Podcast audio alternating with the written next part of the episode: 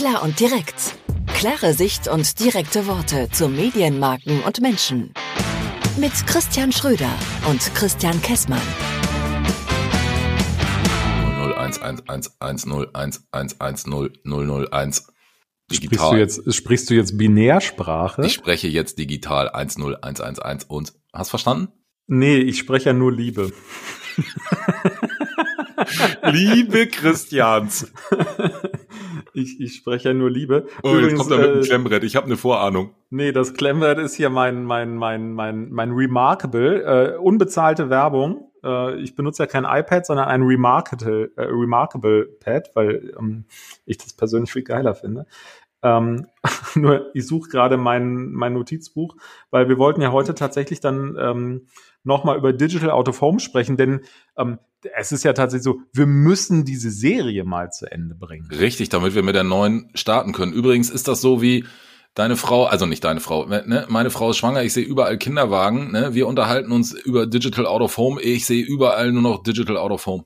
Und ihr kriegt ein viertes Kind? Nein, das ist so dieses Bild, man sagt doch immer, ne, wenn, wenn die eigene Frau schwanger ist, dann siehst du überall Kinderwagen rumfahren. Ja, okay. Und so ist das, wir unterhalten uns über Digital Out of Home. Also mein, mein kleiner persönlicher Mediaberater, äh, hier hätte ich beinahe gesagt, ist Digital Out of Home schwanger und super sehe ich sofort überall Digital Out of Home. Ja, siehst du? So. So läuft es. So, dann machen wir heute mal fünfte Folge Digital Out of Home. Vier Folgen hatten wir schon. Zusammenfassung äh, bitte einmal für alle. Also wir hatten, ich habe jetzt leider die Folgennummern nicht parat. Egal. Aber man, man findet die, das ähm, an alle Hörer. Die erste Folge ist die erste Folge mit dem neuen Cover. Ähm, wir hatten früher das pinke Cover und die erste Folge, wo das Cover Uff. mit dem mit dem Uff, genau mit dem Hund zu sehen ist, das ist die erste Digital Out of Home Folge. Die heißt Außenwerbung oder Online. Da haben wir uns darüber unterhalten, was Stimmt. ist denn Digital Out of Home überhaupt für eine Mediengattung? Oder wo, wo hängt das? Eine der ähm, beiden wichtigsten. Richtig. Dann hatten wir äh, in einer Folge gesprochen ähm, darüber, findet das eigentlich draußen oder drinnen statt? Ähm, na, also öffentlicher Straßenverkehr, ja, öffentlicher ja, Raum. Was, was, was ist denn öffentlicher Raum überhaupt? Weil Digital Out of Home ist zu großem Teil drinnen und äh, obwohl es öffentlich ist, also Stichwort Bahnhöfe, öffentlicher Personennahverkehr, solche Sachen, Arztpraxen, Wartezimmer, Apotheken, Fitnessstudios, bla bla bla. Jetzt kann ähm, ich dich unterstützen und in Folge Episode 37, das war nämlich die dritte, ah, 37, schau an. Speed of Storytelling. Speed of Storytelling. Da ging es um die Geschwindigkeit von Digital Out of Home, sowohl was Vorlaufzeiten, Buchungen angeht, als auch was ähm, Aufbau von Werbewirkungen angeht. Das waren so zwei Facetten von Geschwindigkeit, die wir da behandelt haben in unserer Vorlesung äh, Speed of Storytelling. Ähm, so, und dann hatten wir ja tatsächlich ähm, fast die Highlight-Folge 2022 in Bezug auf äh, Abrufe. Folge, also die, die zweitmeist gehörte Folge im Jahr 2022 war das. Episode 44.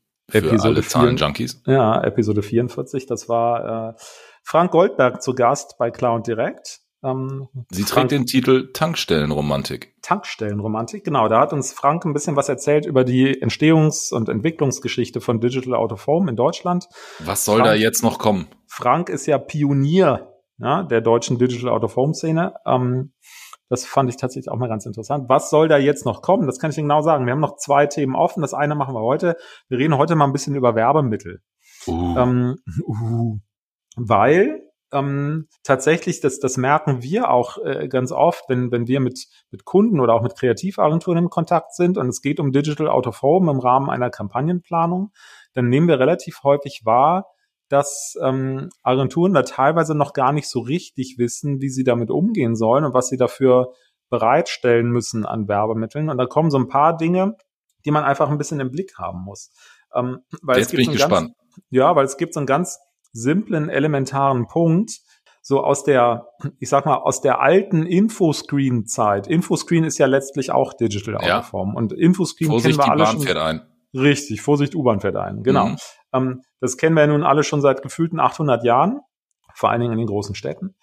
So, und aus den, äh, aus, aus den Urzeiten von Infoscreen und so weiter sind wir alle irgendwie gewohnt oder kennen so diese mehr oder weniger statischen Werbemittel, die darauf laufen wo ähm, Fotos eingebaut werden, irgendwelche Störer da mal aufblinken. Also so fast so ein bisschen, ich nenne das immer PowerPoint-Animation.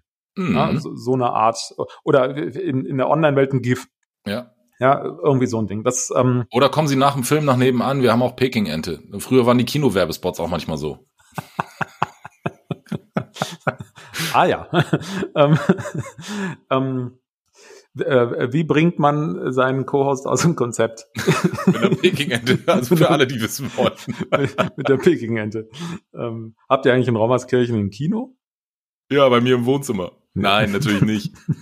da musst du schon nach Grevenbruch fahren, in die nächstgrößere Stadt. Ah ja, ah, schau an. Ähm, gut, also ähm, wir waren bei, bei Werbemitteln, Animationen, bla bla bla. Also da werden ja oft so PowerPoint-Animationen gemacht oder wurden auch oft gemacht, werden auch immer noch gemacht. Dabei kann dieses Medium eigentlich viel mehr, weil es ist am Ende ein Bewegtbildmedium. Du kannst dort Bewegtbild einsetzen, also Videomaterial, wie du es aus anderen Kanälen heraus auch kennst. Das ist durchaus möglich. Gibt's da eigentlich Vorgaben, beziehungsweise ich frage mich jetzt, ne, ich fahre mit dem Auto von A nach B und sehe so eine riesengroße Digital Out of Home Fläche irgendwo und da ist dann ein Werbespot von, weiß ich nicht, also ein Werbespot, ein Bewegtbild Werbemittel Digital Out of Home. Gibt's mhm. da auch äh, so Beratungsleistungen nach dem Motto, an der Fläche ist man schneller vorbei, weil man im Auto unterwegs ist und nicht zu Fuß oder hier lenke ich mehr ab. Also wie, wie berät man denn da den Kunden kreativ? Mhm, ich glaube, da berät man den Kunden nicht kreativ, sondern das ist ein ganz anderes Thema. Und ich gebe zu, an der Stelle fragst du mich was, was ich eigentlich gar nicht weiß, aber ich setze mal ein paar. Das ist das Konzept unseres Podcasts. Ja, das ist ja oft so, ne? Äh, ähm, aber ich setze mal ein paar Dinge zusammen, denn ähm, in dem Moment, wo du im Straßenverkehr bist, ist kein Bewegtbild. Deshalb hatten wir ja auch in Folge draußen oder drin, ich weiß jetzt nicht die Nummer, mhm. irgendwas zwischen 30 mhm. und 44 wahrscheinlich, ähm, deshalb haben wir ja auch festgestellt, dass Digital Out of Home zu großen Teilen eben nicht draußen stattfindet, jedenfalls nicht im Straßenverkehr. Ja, jetzt sagst ähm, du mir da durch die Blume, hast wieder nicht zugehört. Aber ähm, ich sehe das schon relativ häufig, wenn ich mit dem Auto irgendwo unterwegs bin, dass ich da irgendwo irgendwelche Screens habe, ob die dann in die klassische Digital Out of Home Definition reinfallen oder ob die nur an irgendeinem Schaufenster dran stehen oder äh, auf irgendeinem Dach von irgendeinem Laden. Das sei jetzt mal dahingestellt. Aber ja. ich finde das schon teilweise spannend, was da so alles okay. geht. Also Aber wenn egal, du, zurück ja, zu wenn, wenn, wenn, du, wenn du mit dem Auto irgendwo an einem Schaufenster vorbeifährst, wo, fährst, wo ein Screen drin ist, dann kann das sein, dass da auch Bewegtbild läuft. Und ähm, dann ist tatsächlich so ein bisschen die Frage, für wen ist die Werbung äh, gemacht? Weil ich glaube tatsächlich, dass der Autofahrer dann da gar nicht so im Vordergrund steht, sondern eher der Passant, der möglicherweise ja. an dem Schaufenster okay. auch mal anhält. Alles klar. Wenn du aber Flächen hast, die tatsächlich sich im Straßenverkehr befinden und die digital sind, in Berlin gibt es so ein Netz, gab es schon sehr, sehr früh, das gibt es schon seit, ja, ich würde mal sagen, 15 Jahren, vielleicht sogar 20, keine Ahnung. Kann ich mich noch daran erinnern. Das war noch zu meinen Media Plus BMW-Zeiten, muss also Anfang des Jahrtausends gewesen sein. Da gibt es ein Netz mit digitalen Flächen, da läuft meines Wissens aber tatsächlich kein Bewegtbild drauf. Die haben 18 Eintel-Großflächen. Als Vorgabe vom Vermarkter her oder so. Ja, ich würde sogar fast behaupten, äh, als Vorgabe der Stadt, weil okay. äh, du willst natürlich nicht provozieren, dass irgendjemand einen Unfall baut, nur weil da gerade irgendein Bewegtbild läuft. Du darfst ja auch im Auto kein Video gucken. Äh, also ja, sehr, okay, im Endeffekt sehr ähnlich. Wir schweifen ab. Nö, gar nicht, weil das ist ja ein, ein, wichtiges Thema, das gehört da schon mit dazu. Aber wie gesagt, der Großteil der Flächen ist Indoor und deshalb ist Bewegtbild eine echte Option für diesen Kanal. Das ja. sollte man immer mit ja. haben. Was wir jetzt noch nicht gesagt haben in dem Kontext, ohne Ton. Denn hatte der Frank ja auch erzählt in seiner Ausführung zur Tankstellenromantik mit den abgeschnittenen Kabeln. Du erinnerst dich, die Geschichte, mhm. die er da gemacht hat. Mhm. Ähm, mhm. fand ich ja auch mal eine ganz interessante Geschichte. Also von daher, das sollte man immer im Blick haben.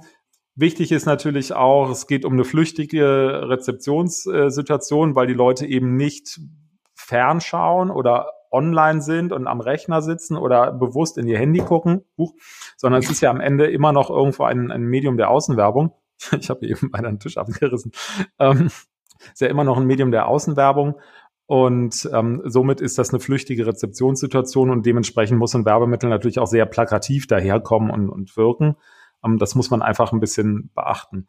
Format, ganz wichtig. Es gibt sowohl hoch- und querformatige Flächen. Und da gilt grundsätzlich so als, als Dimension zur Orientierung 9 zu 16 oder 16 zu 9, je nachdem, ob hoch oder quer. Das ist so eine, so eine Größenordnung, die sollte man anpeilen. Die meisten Werbemittel sind so um die 10 Sekunden lang. Das entwickelt sich so ein bisschen zum gefühlten Standard, wird okay. oft so gebucht und, und angeboten. Ähm, funktioniert dann so ganz gut, auch für, für alle Beteiligten in der Regel. Ja, und der, der, der ganz, ganz wesentliche Punkt, wenn ich heute eine Kampagne auch kreationsseitig konzipiere und, und über Bewegtbild nachdenke, nehmen wir mal an, weil ein Video gedreht wird. Früher hat ja, man immer gesagt, weil ein ja. TV-Spot gedreht wird. Heute kann es ja auch ein YouTube-Video sein. Was ja automatisch gemacht wird, ganz häufig, ist, dass die, die Agenturen hingehen ähm, und, und direkt irgendwie so, so Social Media Snippets produzieren, mm, so, so mm. kurze Videos, zwei Sekunden Videos, drei Sekunden Videos, die einfach nur für Social Media Aktivitäten oder für YouTube Bumper Ads, ja, diese, ja. Diese, ich glaube im Moment sechs Sekunden, ähm, solche Sachen werden immer mitproduziert. Es müsste eigentlich so ein bisschen zum, zum Standardprozedere ähm, gehören, dass man auch sagt, okay, Digital Out of Home als Reichweitenkanal, als Bewegtbildkanal, den gibt es auch. Ja. Vielleicht ist das im Vorfeld mediaseitig auch schon irgendwo andiskutiert worden. Und dass man von vornherein sagt, so dafür brauchen wir auch Werbemittel, die drehen wir jetzt hier direkt mit, die produzieren wir direkt mit. Da hat man natürlich das Thema, die müssen ja ohne Ton funktionieren. Aber wenn man das bei so einem ähm, äh, Film, bei, bei, bei so einem Dreh, bei so einem Set äh, berücksichtigt, ist das natürlich, ähm, dann hat man das Material. Ansonsten kruschelt man hinterher rum und muss aus irgendwas vorhandenem was zurechtbasteln und schneiden. Ja. Ähm, und im schlimmsten Fall kommt dann eben doch wieder die PowerPoint-Animation dabei raus.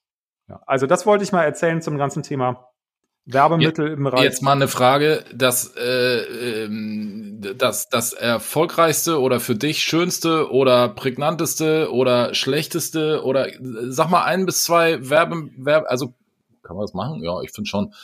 Was ist dir so im Kopf geblieben, wo man, also wenn man mich immer fragt, ne, Radiovermarkter, so, äh, rede ich immer über Seitenbacher und Kadlers. Über wen redet man denn, wenn man so über Digital Out of Home nachdenkt? Ist es jetzt die Mayonnaise, die ich damals gesehen habe? Nee. Also was sind so, wer, wer sind so die Top zwei, drei Kunden, die jeder auf dem Digital Home, Out of Home Screen schon mal gesehen haben müsste? Mm, da fragst du mich, da fragst du mich, also ich bin da so ein bisschen, ich bin da insofern ein bisschen voreingenommen, ähm, da ich ja auch als Juror bei der DCC ja, okay. aktiv bin, bei der Digital Creative Challenge, äh, Digital Out of Home Creative Challenge. Das ist der Award, der jetzt auch etabliert wurde. Der hat jetzt schon zweimal stattgefunden. Verleihung findet demnächst wieder statt. Ähm, deshalb habe ich viel Material schon so gesehen, äh, außerhalb dessen, was, ja, okay, was live ja, ausgestrahlt wurde das macht so ein bisschen schwierig. Ich habe in, in, in meinem Webinar zu Digital Out of Home, was ich hier und da mal halte, da habe ich ein Beispiel von Pickup mit drin und von Warsteiner mit drin. Da geht es aber auch, auch viel, wirklich ja. bewusst zu zeigen, diese Bewegtbildnutzung. Ja. Also ich würde mal so sagen, die großen Marken, die sich für diesen Kanal entscheiden, die machen das im Großen und Ganzen schon wirklich gut und, und nutzen das Medium entsprechend aus. Es sind viel mehr eher so die kleineren Marken, die dann noch sehr viel Potenzial haben, das, das anders machen zu können. Weil ich unterstelle mal die Mayonnaise, die du gesehen hast, und wenn ich mich erinnere, dann war das ja sogar eine Unilever-Marke. Äh, mhm. ähm, ja, da gibt's dann kein Videomaterial oder so. Ne? So, wobei Videomaterial das hast im Jahr du ja 2000 gedreht mit der Badehose. genau. Ja, weil das ist ja genau der Punkt. Im Jahr 2023 Videomaterial zu produzieren, ist ja keine Kunst mehr. Kein Hexenwerk, ne? Nee. Ja, das lässt sich ja machen. Also, ja, also, nee, ich kann jetzt nicht sowas wie Karglas oder Seitenbacher nennen. Dafür ist das Medium auch viel zu jung, noch, noch viel zu ähm, unbedarft.